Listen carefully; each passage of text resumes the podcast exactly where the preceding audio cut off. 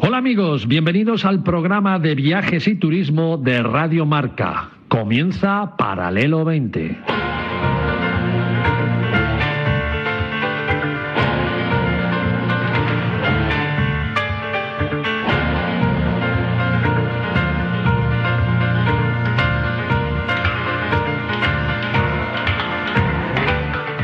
Paralelo 20, presentado por David Agüera, Marcial Corrales y su equipo de colaboradores.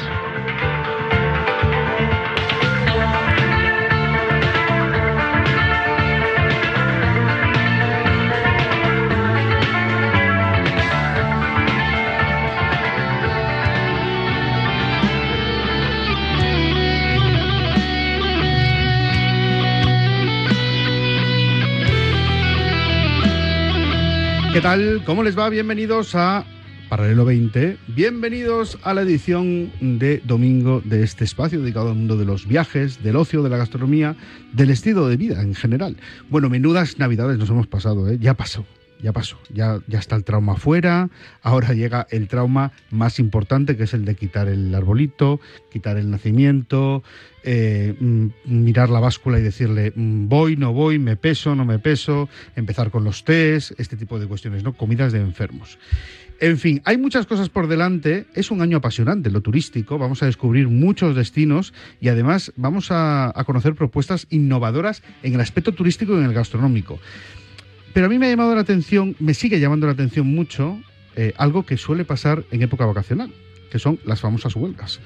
Yo sé que evidentemente los trabajadores, cuando quieren reivindicar unos derechos, tienen que utilizar la época donde más daño se puede hacer.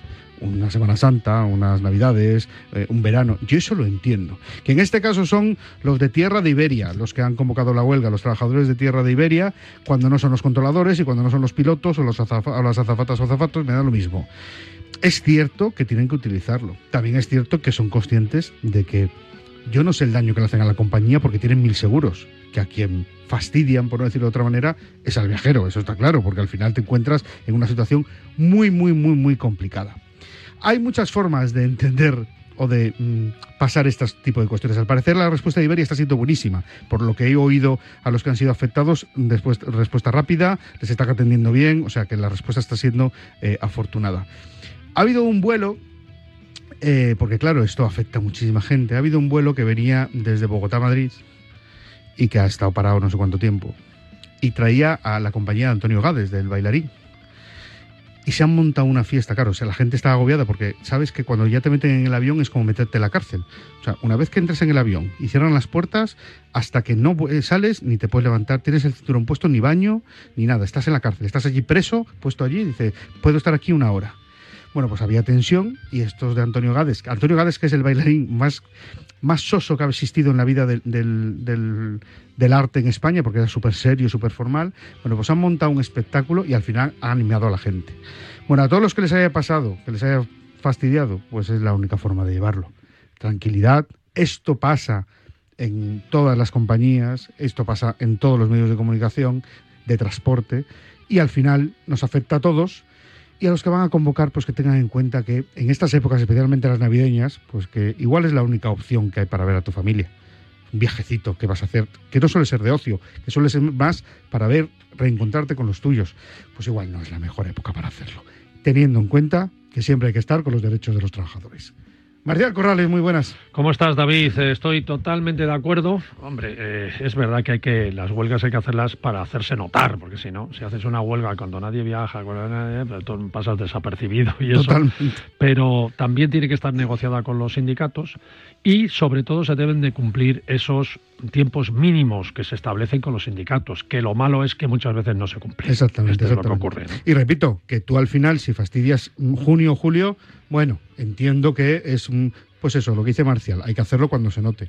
Pero leches en Navidades. Si es que no viajamos, los españoles todavía no tenemos, Mm. no nos hemos acostumbrado a viajar por placer en Navidades. Los viajes son de gente que no vive en su casa y regresa la mayoría. Es que además se le vuelve en contra la huelga, ¿verdad? Exactamente, al final es que es una lucha que tú al final te pones en contra. Ya te da igual los derechos de los trabajadores. me Totalmente. están Y es una pena porque seguramente tienen razón, pero al final, bueno, pues las formas tienen mucho que ver este tipo de cuestiones. Bueno, tenemos un programón por delante que nos lo vamos a pasar, pues como ayer, como nos lo pasamos ayer. Además, hoy nos hemos endulzado porque hay roscón de reyes. Sí, ya lo estamos poniendo en las redes. eh, tenemos, parece una pastelería. que hemos traído del canto del Palasiete y ahora nos dirá eh, Alberto Luna que nos ha traído también porque veo por ahí una cosa súper rica que nos ha traído. Yo no sé si hoy es la- el día para empezar la dieta, Marta.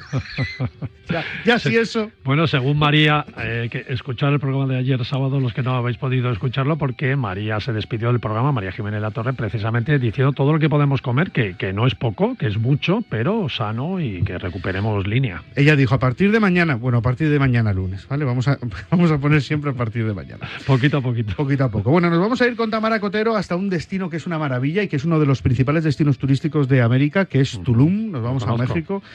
Evidentemente es un bien. destino que hay que conocer y que hay que visitar. ¿no? Además de los más visitados de México, ¿eh? Mm. el, ter- el tercero más visitado con más de dos millones de visitas anuales. Es decir, tiene más visitas que muchos países en todo Totalmente, el año. O sea, sí, totalmente. Bueno, pues disfrutaremos de Tulum, que repito es un destino que hay que conocer y que además viene con unas propuestas y con unos precios muy interesantes para este 2024. Después vamos a ir con Alberto de Luna. Hola Alberto. Hola, ¿qué tal? Buenos ¿Cómo días. estás? Pues muy bien. ¿Qué Un poco triste tú? que se acaba la Navidad ya. ¿Tú, tú- tú eres de los que te gusta. Sí. Pues que todo es como mucho más bonito, ¿no? No sé, yo cada vez que hablo con mi y madre y todo dice, eso por me- fin se acaba me- la Navidad. No sé, qué va, va. Sí, para mí ha tenido a, a- Y luego enero y febrero son cuesta Según- arriba, ¿eh? No hay ni- ningún festivo ni nada. Pues son meses Según duros. ha ido creciendo, la Navidad ha tenido diferentes significados para mí, ¿no? Sí. Creo como niño, como jovencito de las fiestas, luego ya como... ¿no? A ver, cuando hay niños hay mucha ilusión. Con niños el problema pequeños, es con cuando, niños mayores, claro. lo decía hace 15 días, empieza a haber huecos en la mesa que ya no están, Claro. ¿no? Eso ya, Ya, sí, eso sí. toca las narices. Eh, ¿Qué nos has traído? Pues he traído un roscón francés que se llama Galette de Maison Kaiser, que es un hojaldre relleno de crema de mazapán y crema pastelera, Madre. para que probéis una versión diferente del Diferente, típico ¿no? roscón. Bueno, el de, el de ayer que trajo David de, de su restaurante de Altea. Del canto del, Palacet. Canto del Palacet. Luego hablaremos con Vicente. Buenísimo. Ya verás, es un espectáculo. ¿eh? ¿De qué hablamos hoy? Del kilómetro de proximidad. Bueno, aparte de varias recomendaciones de restaurantes de aquí de Madrid, vamos a habl- hablar de lo que es el, eso, el kilómetro cero de los restaurantes que intentan eh, buscar el producto más cercano y que a veces es un poco pegarse un tiro en el pie. Porque además lo están utilizando para subir precios, en vez de todo lo contrario. Bueno, también porque a Michelin le gusta mucho eh, eh, y te premia un poco eso, y entonces pues, pero bueno, ahora lo hablaremos largo y tendido. Bueno, después nos vamos de viaje con Fran Contreras también, que como siempre nos va a llevar a un sitio que es una auténtica pasada.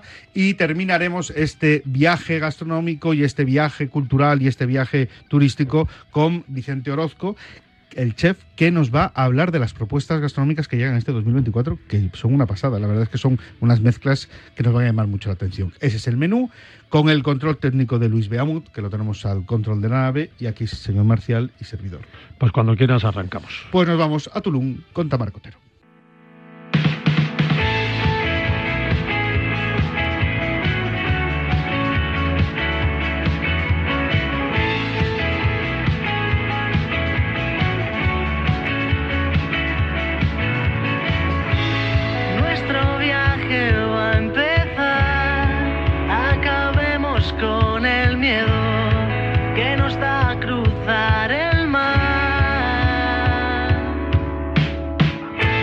Seguimos en Paralelo 20, estamos en Radio Marca y vamos a disfrutar de un destino único, se lo decía hace unos segundos, hoy nos vamos a Tulum, una propuesta muy diferente a lo que ofrece el turismo de México y una propuesta que se ha convertido en referente a nivel internacional. Y nos vamos de la mano de Tamara Cotero de Lugares y Más. Hola Tamara, Hola David.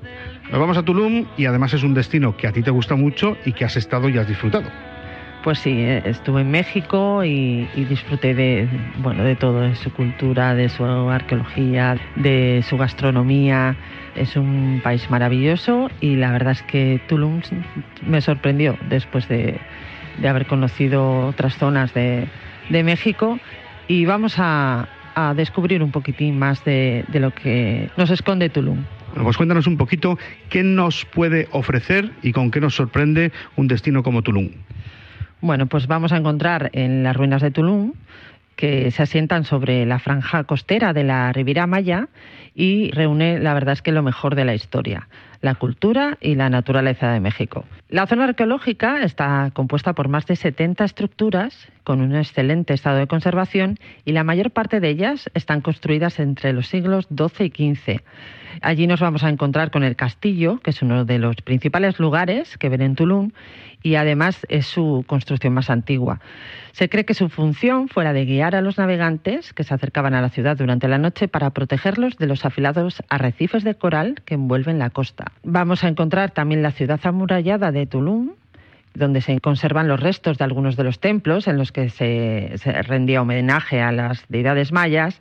Y entre las opciones más destacadas que se encuentran es el templo de Dios descendente y el templo de los frescos en el que aún se pueden ver algunos restos de pinturas murales.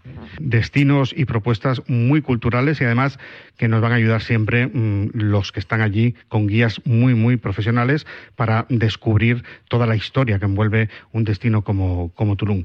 Bueno, hablarnos un poco de mm, las diferentes propuestas que podemos encontrar dentro de este destino.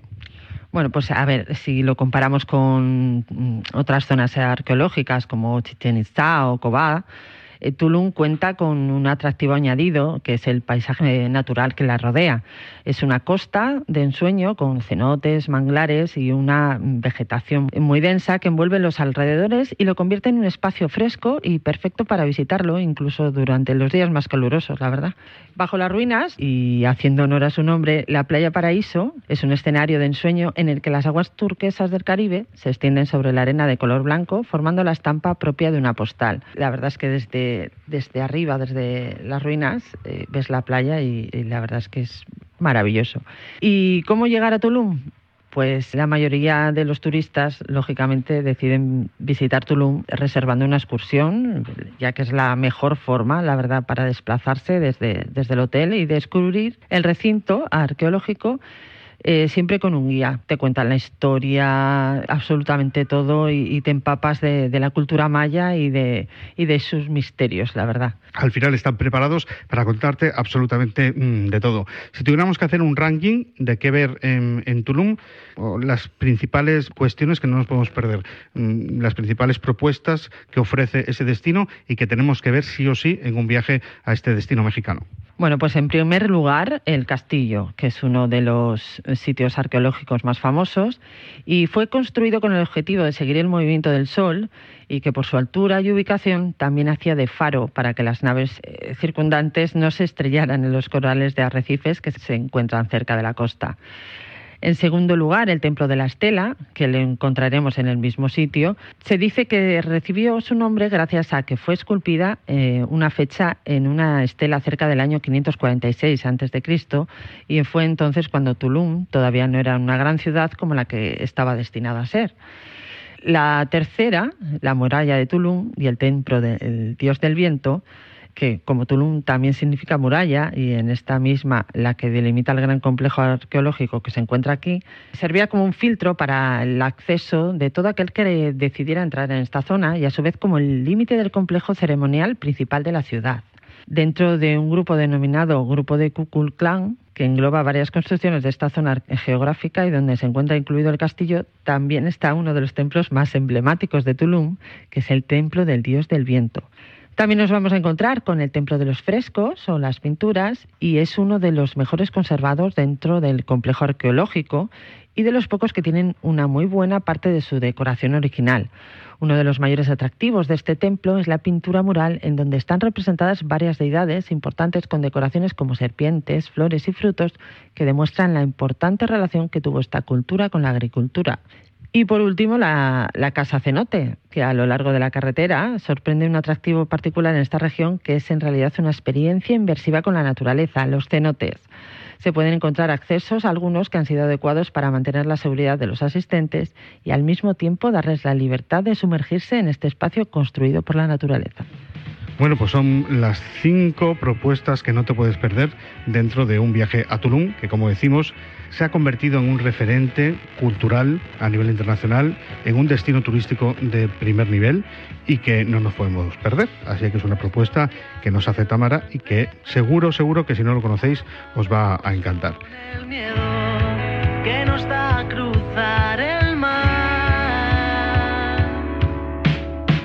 Seguimos con más cuestiones. Gracias, Tamara. Gracias, David.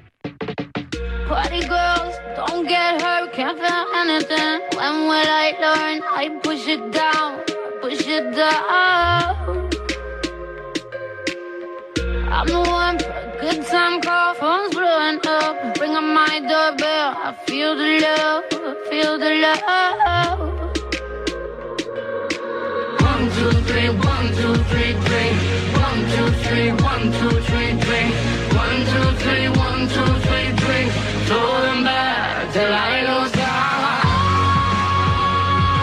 Pues seguimos en este tiempo de radio, estamos en Radio Marca, estamos en Paralelo 20 y ya tenemos por aquí con aromas de roscones a Alberto de Luna. Alberto, muy buenas. Buenos días, ¿qué tal? Buenos Muy días, bien. Alberto. Que eh, hoy vamos a hablar de... Bueno, ¿quieres hacer dos o tres recomendaciones Sí, bueno, eh, de, de lo, que- de lo que para ti van a ser los mejores restaurantes Bueno, de este año? Sí, los había contado un poco en, en la lista de lo mejor del 2023. Y entonces, pues bueno, como habían sido justamente las últimas visitas de- del año, pues eh, hablar un poquillo más de ellos. Más uno nuevo que, que fue justamente la semana pasada, mi primera comida de este 2024, en el Gran Asador Lecanda, es del grupo del Pimiento Verde, está en la, en la calle La Gasca, 10 lunas. O sea, fue una comida... ¿Diez lunas? Hicimos, o sea, lo disfrutamos tanto que hicimos comida-cena. O sea, sin parar. Entramos a las dos y media y salimos a la una de la mañana. Madre mía. ¿En el pimiento verde? Bueno, es? en- en- es del pimiento verde, pero Ah. este es el- la gama premium superior Ajá. de, digamos, del pimiento verde. Que también el pimiento verde se come. Sí, se come de maravilla. De pero maravilla. este es un ticket más alto. Pues el pimiento verde a lo mejor puede ser un ticket de 50, este ya es pues un ticket de 100 y luego ya el vino. Entonces, es como si fuese un Echevarri, lo más parecido que yo he visto a un Echevarri dentro de, de Madrid. Porque No tiene- confundir con chispas. No, no, no. Entonces tiene unas brasas ahí perfectas, pues con las cocheras y todo esto, pues para hacerte, por ejemplo, tomamos cocochas a la brasa, que a mí cuando un buen producto eh, eh, eh, está hecho a la brasa no necesita nada más, ni salsas, ni nada, tal. Entonces hay un- unas cocochas espectaculares, la almeja espectacular, unas angulas que nos hizo, eh, hablando co- comparado con las de Kuristka de- del otro día, más baratas y... y- Bueno, como dice el, el chef John Abril, eh, cuando es bueno el producto no lo toquemos demasiado, Claro, los chefs, por ¿no? lo estropeemos. Es que muchas veces lo- los cocineros dicen, joder, es que si hago esto es como que no crean nada, ¿sabes? Se sienten como, Mm. "Buah, no es que no aporto nada, vale, te doy un trozo de carne y ya, pero es que muchas veces el arte está en hacer el punto perfecto del pescado, la brasa o de, o de la carne, conseguir el mejor, el mejor producto y ya está.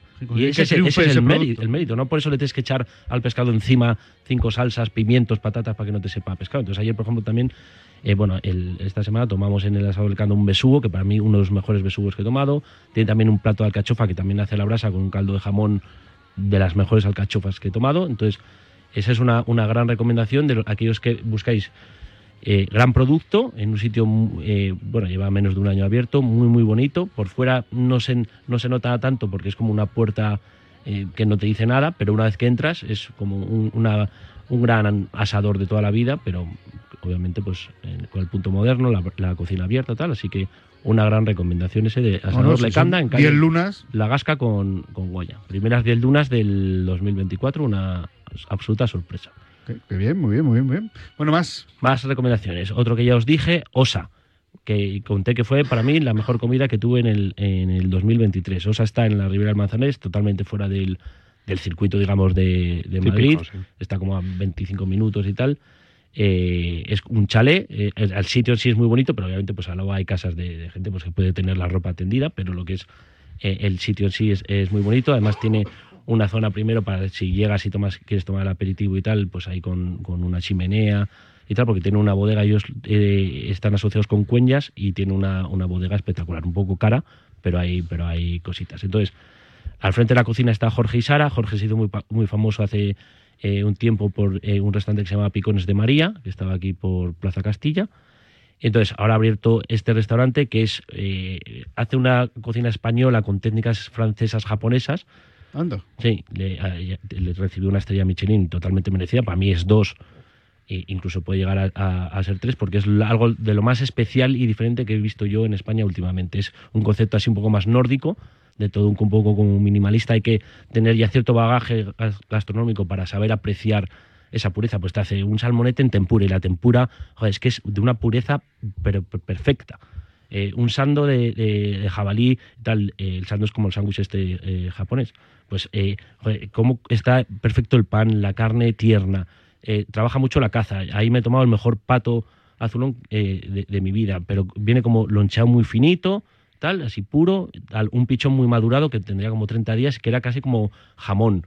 O sea, por eso te da, o sea, son sabores muy, muy potentes, pero un, un- o sea, un arte que, que a mí me parece, ya te digo, la mejor comida del 2023 en Osa. eh, En Osa. en Osa. Bueno, habrá que ir. ¿Tú has Bueno, ido a yo, Osa? yo me la apunto. Yo to- todas los- las entrevistas con Alberto se lo dije el fin de semana pasado. Para mí son podcasts que me los, que me los guardo. Bueno, pues esa, eh, a- a- a- apuntadlo porque es una absoluta maravilla y es un orgullo que es- restaurantes de este nivel estén en Madrid. Qué guay, qué guay.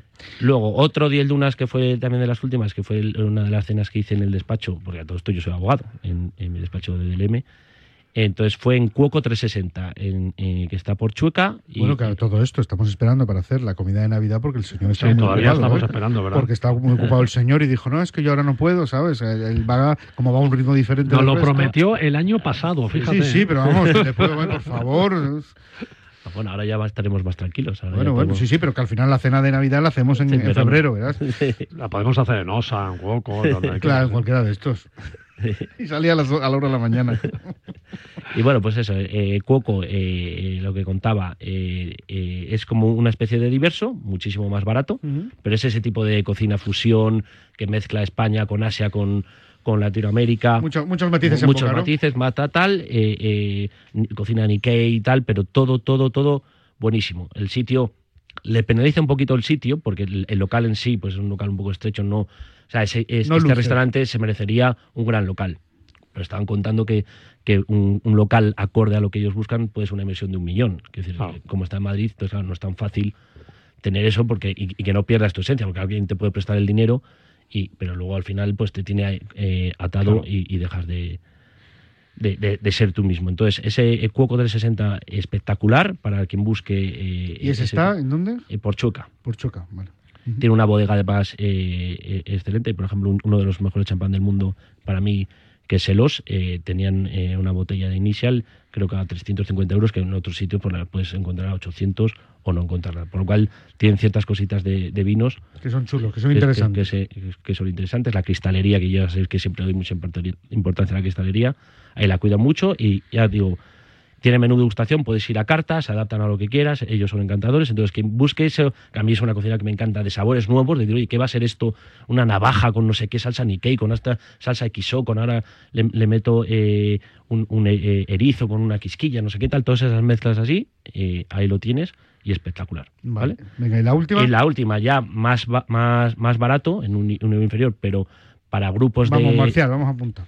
De, de amigos, Sí, sí, sí. un ticket de 50 euros, Pai Pai, en la, en la Plaza Perú. Pai Pai. Es cocina asiática también, Sí, Pai Pai es muy conocido. eh, tiene eh, baos, eh, nigiris, pero todo como fusión, ¿vale? Eh, makis, platos, tiene un canelón muy, eh, de pato que, que está riquísimo, un, un- un tataki de lomo bajo, eh, un- tiene como un ligote de foie también ahí con, con manzana y flameado, no sé qué tal, espectacular. Entonces, todo tiene toques eh, también de este asiático, pero un ticket mucho más bajo, pues eso, 40, 50 euros, y es el mismo dueño que Ostinato, que es uno que ya hablé aquí, que, era, que mezclaba cocina italiana con Asia. Entonces, eh, esa es otra gran recomendación para un ticket de 40, 50 euros. Qué bien, oye, mola. La verdad es que, es que pinta bien.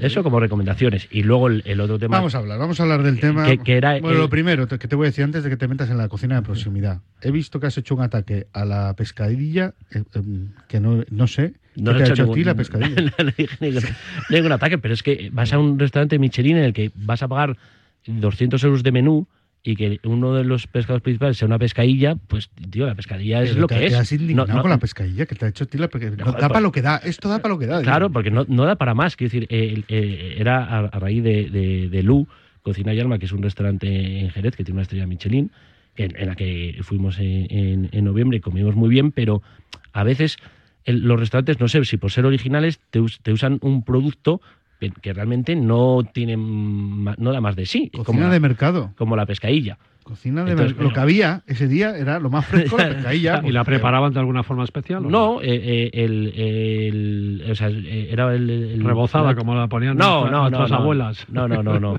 No, no, el punto de la pescadilla eso es- es- estaba perfecta, pero quiero decir que al final el sabor de la pescadilla es, Sí, es lo que es es. un- Quiero decir, entonces si tú estás en Es un restaurante Michelin sí. en el que vas a pagar eh, Es con un vinos y como tal, de niño, ¿no? 300 El- euros, que es como... Claro.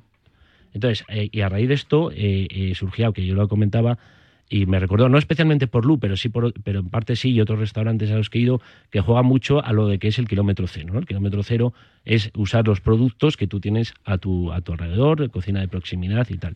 Entonces, muchas veces veo que los restaurantes se pegan un tiro en el pie porque dicen, joder, mira, es que estamos usando el tomate que han conseguido plantar aquí a 5 kilómetros en una tierra que era imposible antes y, lo pruebas y dices, vale, pero está mejor que el tomate que puedes conseguir en Murcia o en, o en Navarra o donde sea. Entonces, muchas veces se limitan a, utilizar el producto de su alrededor perdiendo el, el productos de, de otras zonas que son mucho mejores.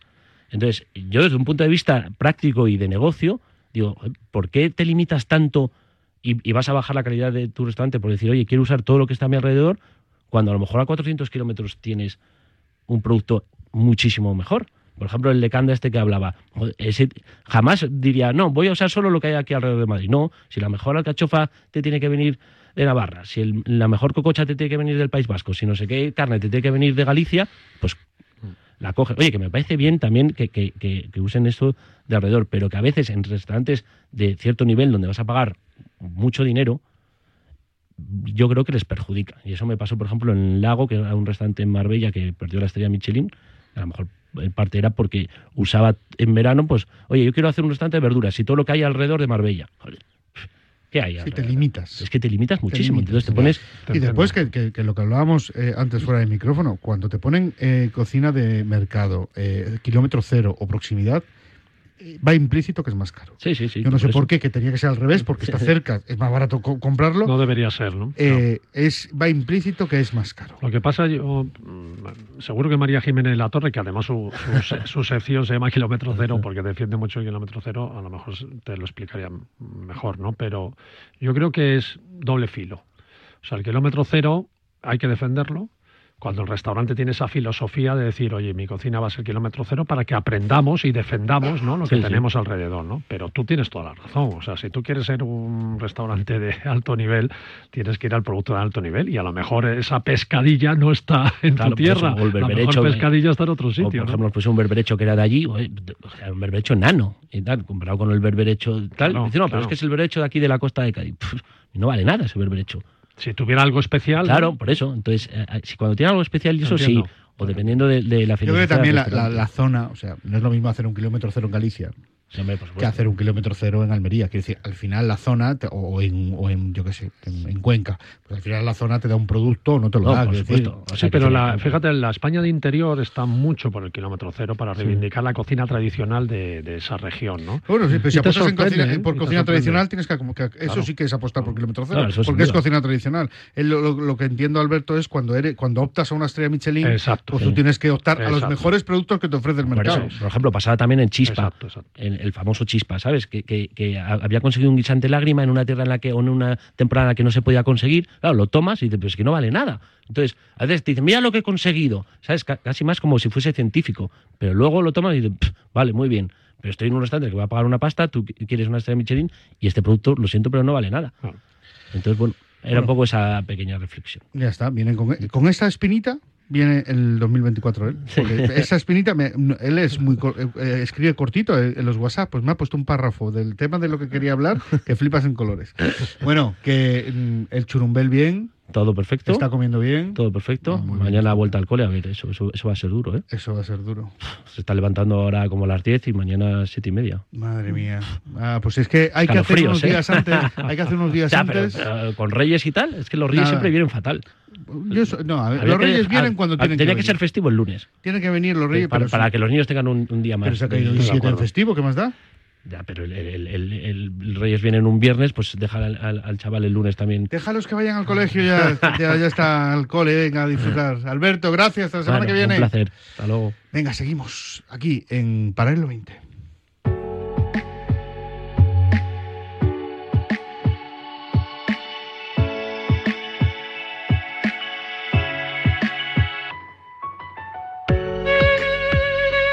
Hoy quiero hablaros de Marinador, una de las propuestas turísticas de ocio y diversión más importantes de Europa. Ahora tenemos nueva imagen para Marinador y es que tras la compra del mejor complejo hotelero vacacional por parte del Grupo Fuertes y la cadena hotelera Magic Costa Blanca, se han iniciado las obras de remodelación en la que destinarán atención 40 millones de euros para ampliar la oferta para el visitante y modernizar las instalaciones, convirtiendo el complejo en uno de los más modernos del mundo.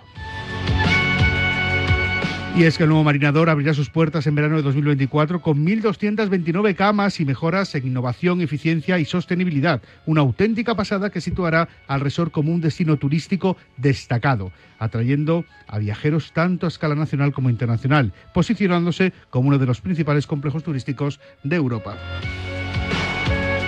Entra ya en marinador.com y descubre las ofertas y propuestas que ya puedes reservar de cara a este verano o llama al 964-727270. Recuerda, en Marinador nos estamos preparando para ti. Volvemos con nuevas instalaciones y mucha diversión. Te esperamos.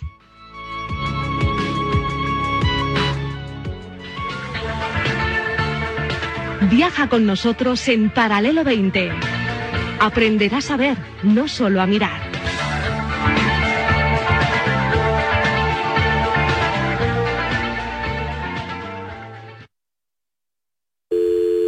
Securitas Direct, ¿en qué puedo ayudarle? Buenas, llamaba porque quiero instalarme una alarma. ¿Ha sufrido algún robo? No, pero lo han intentado mientras estábamos en casa de mi madre celebrando su cumpleaños y ya no me quedo tranquila. Pues no se preocupe. Si usted quiere, esta misma tarde le instalamos su alarma. Protege tu hogar frente a robos y ocupaciones con la alarma de Securitas Direct. Llama ahora al 900-103-104. Llega la jornada maestra en Movistar Fantasy Marca, una nueva competición para que demuestres que eres el auténtico maestro del fútbol y en la que puedes ganar 100 euros en una tarjeta multiregalo. Haz tu equipo cada jornada con solo un jugador de cada club y demuestra que eres el rey del fantasy. Ojo a lo que te vamos a contar. A ver, a ver, Radio Marca, sí, ya está disponible en CarPlay y Android Auto. Las aplicaciones que te permiten escuchar Radio Marca de manera conectada desde tu coche, de manera sencilla y sobre todo segura. Descárgate la aplicación de Radio Marca en tu móvil y te aparecerá en la pantalla de tu coche de forma automática. En directo Marca pasan cosas serias. Robert Presinecki, yo le agradezco que nos atienda. Hola Robert, ¿qué tal? ¿Cómo estás? Buenas tardes. Buenas tardes, ¿cómo estás? Soy más madridista, ¿o no? Es así, porque después de mi primer equipo, todo quería venir solo a Real Madrid y bueno, soy más madridista que o merengue, como diceis vosotros, que, que de, de, de Barcelona. Y pasan cosas menos serias. ¿Cómo te llamas? Julián. Julián. ¿Y tu apellido? No te lo puedo decir, tendría que matarte. Raboso. ¿Que eres famoso? Julián Raboso, Raboso. Ah. He entendido que eras famoso, que no me podía decir el apellido. Raboso, bueno, pues es tu apellido. ¿Qué vas a hacer, chico? ¿Qué culpa tiene tu padre? En Radio Marca, directo Marca con Rafa Sauquillo. Servicio de WhatsApp de Radio Marca. Pero qué hipócritas somos en el fútbol español. 628 26 90 92. Vaya, vaya con los dos inventores del fútbol. Envía tu nota de audio y cuéntanos tu opinión, sugerencias y quejas. Señores directivos de Radio Marca, por favor, quiten este programa. Porque tú haces la radio. Vaya inquina que tiene este hombre con el Atleti. Memoriza el número de WhatsApp de Radio Marca. Tron es cuando dices, ¿qué pasa, Tron? Pues eso es lo que eres tú. ¿Qué pasa, Tron? En ese sentido, ¿vale? 628 26 90 92. Participa en la radio del deporte. Poquitito más de humildad. Te estamos esperando. Muy negro, pero que muy negro.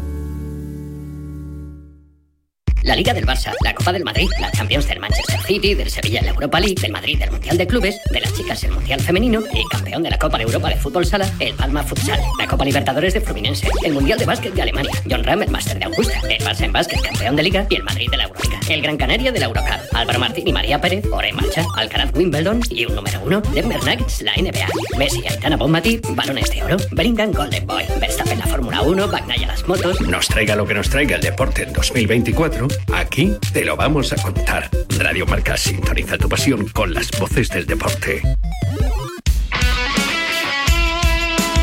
Radio Marca se emoción. Radio Marca.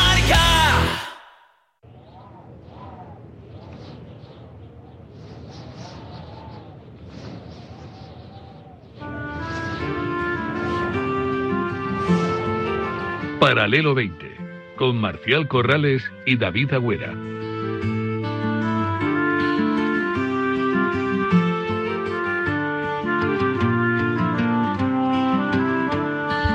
Pues seguimos en Paralelo 20. Estamos a domingo 7, han pasado las Navidades. Estamos Además, tranquilitos, ¿eh? Oye, sí, la verdad es que. tranquilo hoy. Escucha, en comparación al ritmo que nos has llevado ayer, que, que íbamos corriendo, que parecía. No, pero no lo digo por el programa, lo digo por, no sé, ha pasado el aluvión de las fiestas, Pero ¿verdad? es- y ahora la- parece que decae. Es la bajada, es el- la, la medio depresión, ¿sabes? Incluso aquí en los estudios estamos como muy, muy solitarios. Pues fíjate, estamos nosotros tres y ya está. Y tenemos por alguna parte del mundo mundial a Fran Contreras. Sí, sí. Hola, Fran. Buenos días, David. Buenos días, Marcial. Buenos días a todos los viajeros de Paralelo 20, a la familia de Radio Marca. ¿Cómo Buenos está días usted? a todos. Pues mira, te puedo decir que con una mezcla de, de alegría y de, y de tristeza, porque mm, los Reyes Magos se han portado muy bien, pero un año más me he quedado con las ganas de descubrir el misterio que, que encierran. Fíjate que llevo 50 años mm, esperando encontrarme con ellos. En los 30 que llevo haciendo periodismo de investigación de misterios, intentando eh, ponerles cara, entrevistarles y, y se me resisten un año más. Han pasado por casa, han dejado eh, regalos, pero, pero me he quedado con las ganas de poder entrevistarles y saber más sobre los magos de Oriente, magos, los, los santos reales, los, los reyes magos. Oye, que son un misterio en sí mismo, ¿eh? Te quiero decir Totalmente. porque, porque A ver, ayer ya hicieron teorías Ah. sobre dónde venían los reyes. Eh, Sí, pero la no. versión de Fran, pues. vamos a ver, sí, interesante. sí, vamos a conocer. mira. Lo primero, porque yo sé que él dice que son paganos.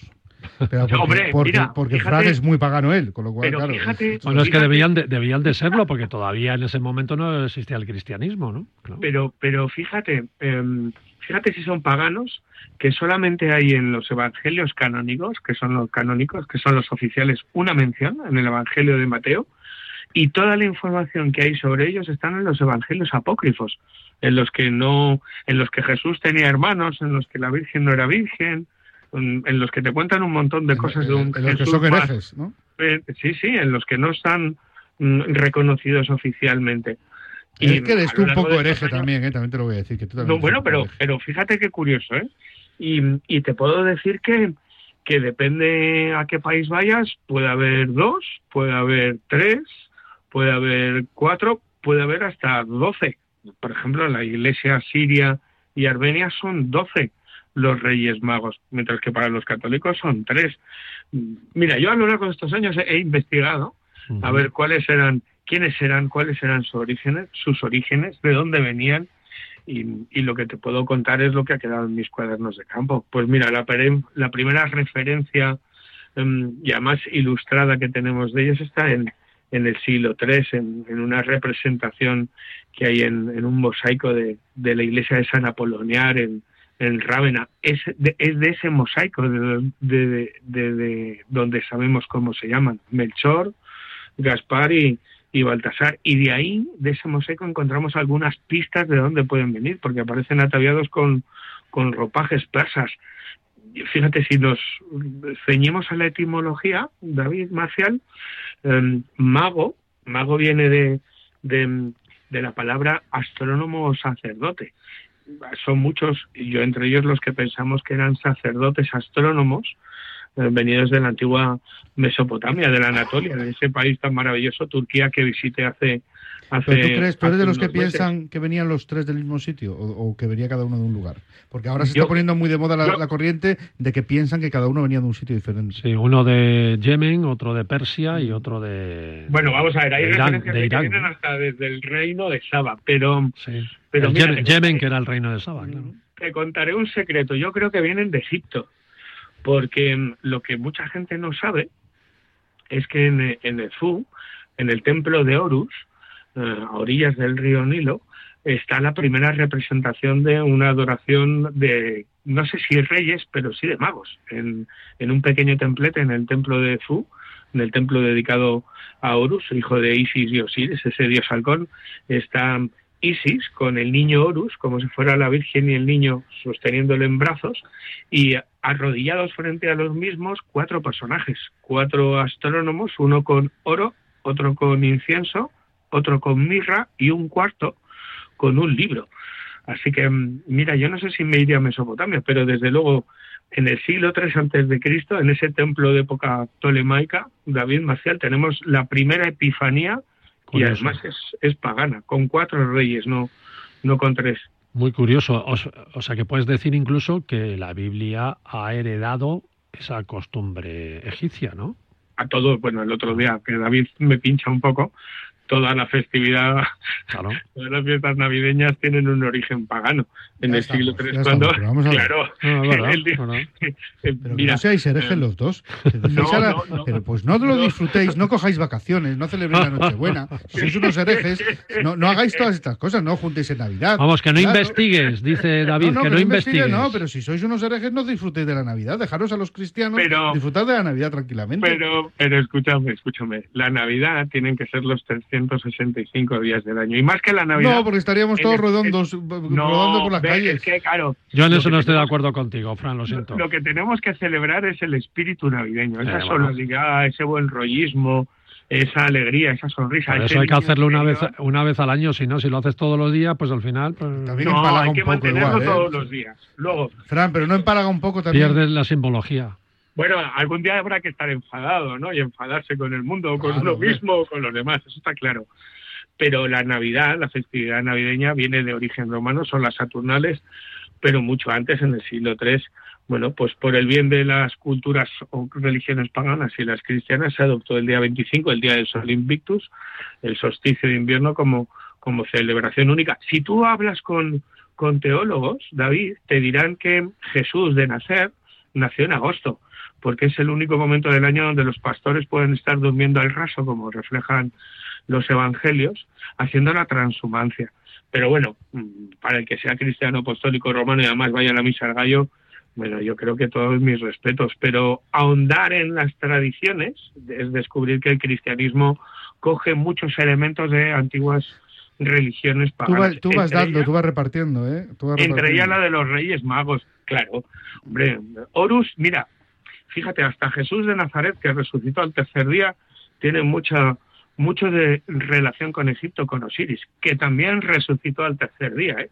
Es que podemos hacer un simbolismo viajero descubriendo lugares donde aparecen pequeñas pinceladas del mundo cristiano, pero en otras serie de, serie de religiones. Así que os decía que un- una mezcla de, de alegría y de tristeza se han portado bien, no me han traído carbón, ni eso que soy pagano, y de tristeza porque no les he podido entrevistar, sería la entrevista del siglo. Pues yo te hubiera llevado carbón.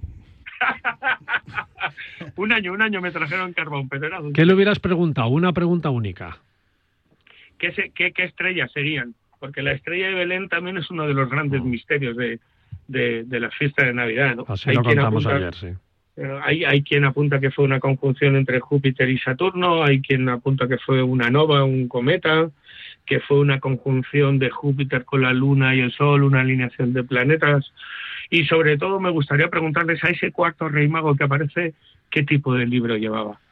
Porque, bueno, la simbología del oro, la mirra y el incienso está relacionada con, con la figura de Jesús de Nazaret, el oro porque era, porque era rey, el incienso porque era divino y la mirra por ser hombre, pero en el templo de Fu, en el templo de Horus, el templo de los Samsung Hor, de los dioses que vinieron del cielo, aparece un, un cuarto mago y ese mago llevaba un libro y ese libro podía ser mm, de conocimiento, ¿no? Un libro sagrado vinculado a las estrellas. ¿No sería un diario a- para que contara su vida?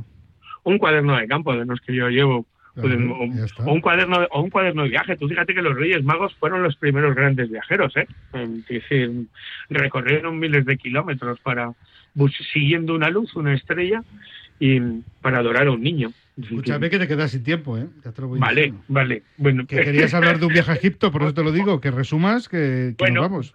eh, quería comentaros, mm, todavía estamos a tiempo de pedir eh, regalos y yo creo que un gran regalo, ya que me dais la oportunidad, es el, el viaje que planteo a Egipto. El viaje de autor con Fran Contreras Sola Cruceros, que vamos a hacer del 2 de marzo al 12 de marzo, 11 días, 10 noches, 2 de marzo al 2 al 12 de marzo.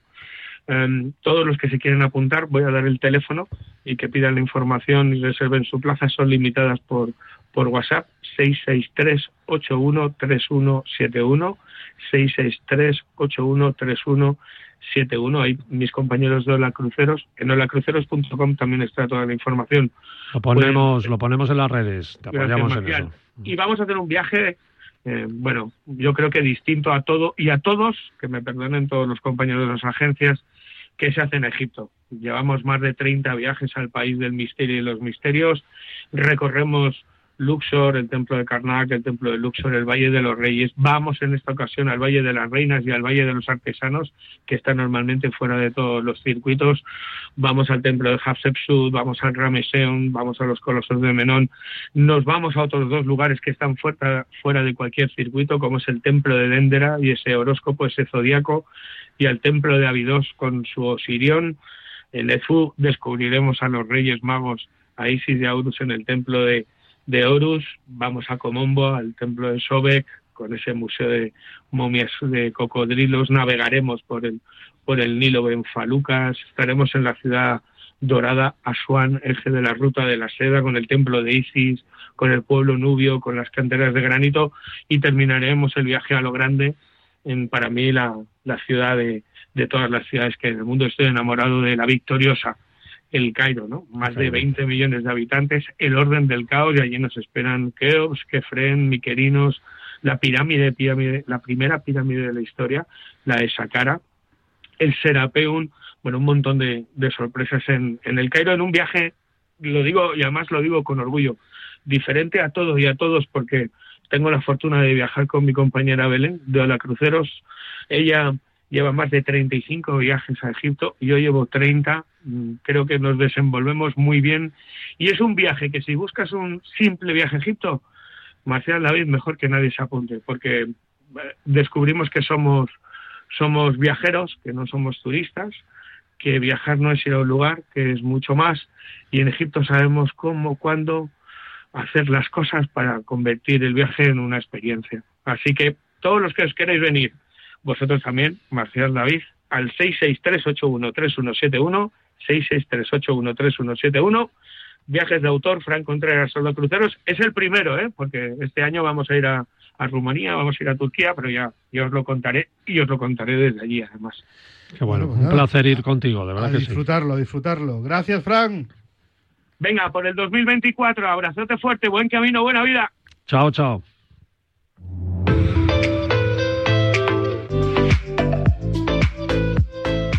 Venga, vámonos a conocer a agricultores de La Vega y es que en SAP ofrecemos desde 1900 soluciones innovadoras y eficaces a las necesidades medioambientales y urbanas de las ciudades, con diseño, ejecución y conservación de zonas verdes, parques y jardines. Comprometidos además con nuestro trabajo, somos innovadores y proactivos, siempre buscamos la excelencia diseñando y prestando los servicios urbanos de limpieza viaria para la satisfacción de los ciudadanos.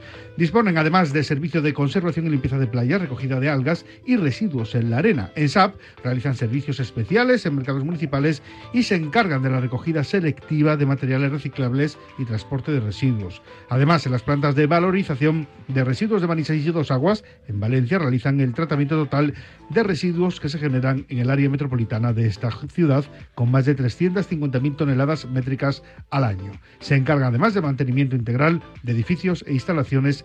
En SAP tienen una nueva visión y en SAP trabajan para ti desde 1900.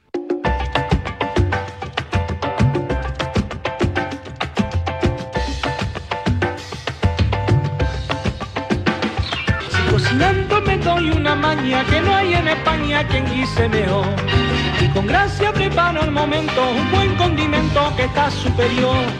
Sin pensarlo de repente. ¿Qué me gusta a mí esta sintonía? Qué bien me lo paso yo. Le da alegría a la mañana. Vicente Orozco, muy buenas. Muy buenas. ¿Cómo estamos? ¿Qué Aquí estamos, aquí. Muy bien, pues bienvenido. entre roscones y roscones aún. Y, y nosotros con el tuyo aquí, ¿eh? Riquísimo. Pero escúchame, ya a Sí. 7, a 7 de enero, es domingo, que estás con Bueno, ya. nos, ha- nos ha sobrado. No, a nosotros ver, también. es que vamos a ver, date cuenta que eh, aquí en la comunidad valenciana el típico, el roscón es típico el día 5, 6 y 7. O sea, esos tres días.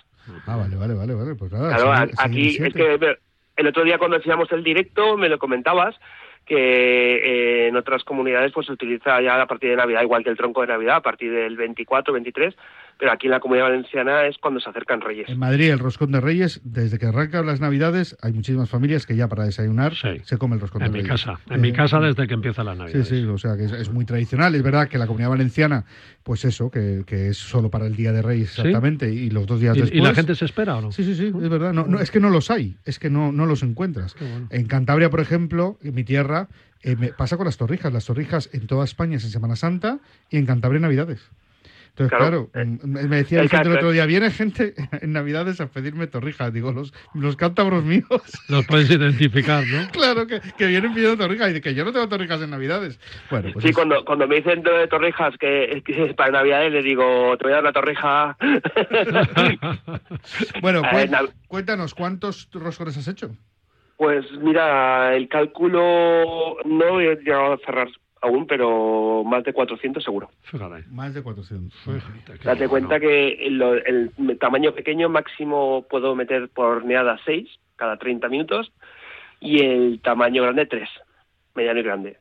O sea que llevo prácticamente sin dormir desde el día 3 aquí preparando roscones y amasando a mano. Además ya lo viste el otro día cómo se hace la forma tradicional. Le he dicho a Marcial que tiene que ver el directo, que no lo vio, porque le pega unos guantazos a la masa. Sí, pásamelo, pásamelo. Escucha, pero unos guantazos que me ha pegado un susto, estaba yo... Pasa me dice que dura media hora, entonces no lo podemos meter en redes, si no le pondríamos, pero lo mismo te hago un pequeñín resumen, fíjate. Todo lo que tú quieras.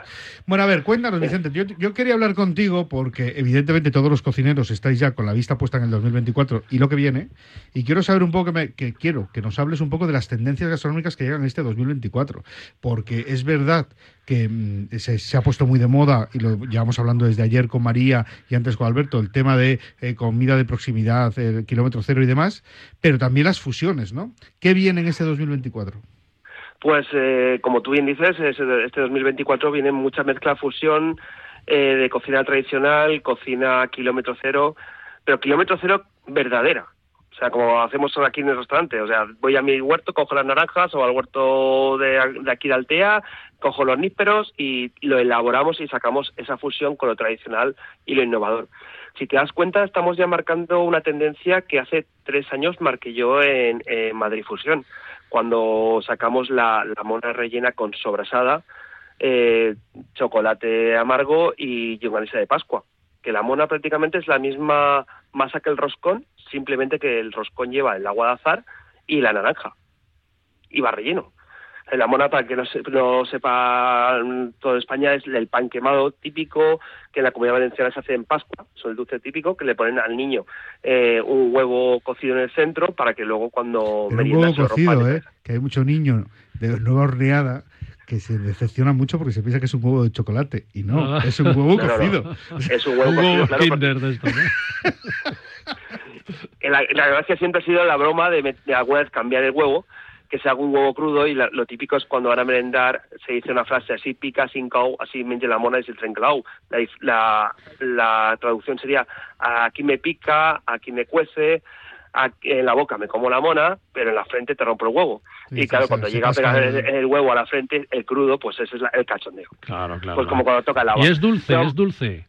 El- es dulce, sí, es el- una mona dulce, es en una masa de cuatro fermentaciones, con aceite de oliva, con el huevo, con la ralladura de limón, con la canela y el azúcar. Porque en, Extremadura hay algo parecido, se llama el hornazo, ¿no? Que se hace Sí, similar. más pan, también con un huevo en medio, un huevo duro en medio, con chorizo, es, es salado, claro. Es, Bueno, ¿qué más, qué más tendencias vienen? Que os liáis a hablar con, de comida tradicional y Nos encanta. Sí, pero te, te, te- te estaba comentando que me has dejado aún más cortado enseguida. Este año el roscón lo que ha triunfado, que me he quedado muy asombrado, eh, con eh, picadillo de matanza, que es el chorizo, el picadillo que sobra del chorizo, y con morcilla con manzana. ¿Qué me O sea, a mí eso no me lo habían pedido nunca. Date ¿Qué me cuenta, un dulce salado espectacular. Bueno, pero en algunas partes de España, yo creo que en Extremadura es, que me corrijan los oyentes, eh, los roscones se hacen con salado. ¿Hay alguna parte de España donde se hacen con salado los roscones, sí? Yo no conozco en Extremadura eso, pero lo mismo No sé, que igual no es Extremadura, que tú además eres de la zona, con lo cual eh, igual no es... eh, pero debe ser, si no mm, de Castilla-La Mancha, alguna zona por ahí, sé que hacen roscones con salado. Sí, pues no, lo- no tampoco lo he escuchado. Yo he escuchado más el- la rosca, o sea, la rosca de pan que lleva un poco de azúcar por encima y que se hace rellenar con salado. Pero lo que es el, en sí el roscón, que es una masa tan dulce y tan esponjosa con la naranja, con el, con el limón y la canela, pues no lo, no, lo- no lo he probado, la verdad. Pero vamos, que este año ha sido vamos, lo voy a proponer para una próxima etapa que voy a preparar, pues el, el mini roscón rellenito de la morcillita con manzana, que ha quedado espectacular. Qué y bueno, qué bueno. Por cierto, viene, eh, vienes a Madrid, ¿no? De- eh, haces tú eh, eh, haces esto, es un show cooking en Madrid, ¿no? Ah, qué bueno. Sí, estaremos el día 24 a las dos y media, en, el momento más álgido, en, en- en lo que es el stand del Esquís Mediterráneo, en, en Fitur. Bueno, qué bueno. Iremos a saludarte y a probar tus platos. claro y a probar sí. lo que vaya a hacer. Claro, claro. Pues que, que- queréis primicia, voy a hacer un arrocito con raya, calabaza, cebolla y espardiñas. O pepino de mar o chorra marina. Vamos, que tiene diferencias, difer- diferentes ascensiones. Vale, me, me voy al postre. Pues mira, justamente ayer hablamos de la raya, mira, vamos a hacer el, el- con, con raya. Bueno, Vicente, que te dejamos, que sé que tenemos mucho lío. Un abrazo fuerte. Muchísimas gracias. Hablamos. Hasta luego.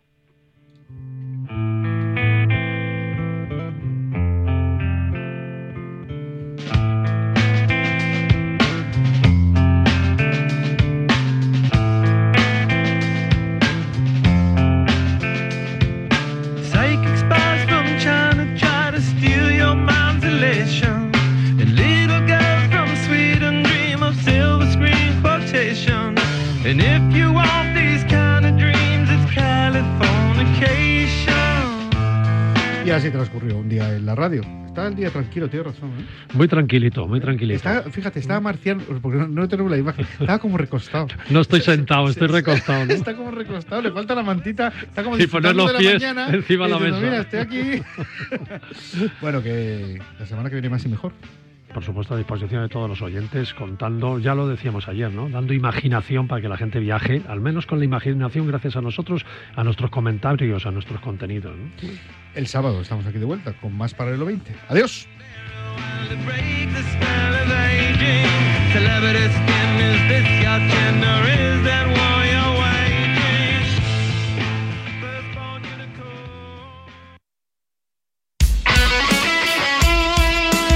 deporte es nuestro. Radio Marca.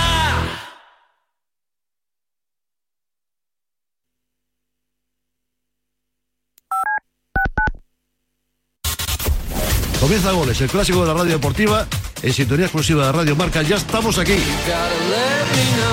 Goles es mágico. Goles es periodismo. Servicio de WhatsApp de Radio Marca. Buenos días, Chuti. 628 26 90 92. Buenos días, Super Bowl. Envía tu nota de audio y cuéntanos tu opinión, sugerencias y quejas. Buenas tardes, Amaro. Porque tú haces la radio. Buenas tardes, pizarreros. 628 26 90 92. Vicente, buenos días. Participa en la radio del deporte. Buenas tardes, Radio Marqueros. Te estamos esperando. Bueno, ahí lo dejo, ¿eh? Radio Marca se emociona. Radio Marca. Radio Marca, la única emisora.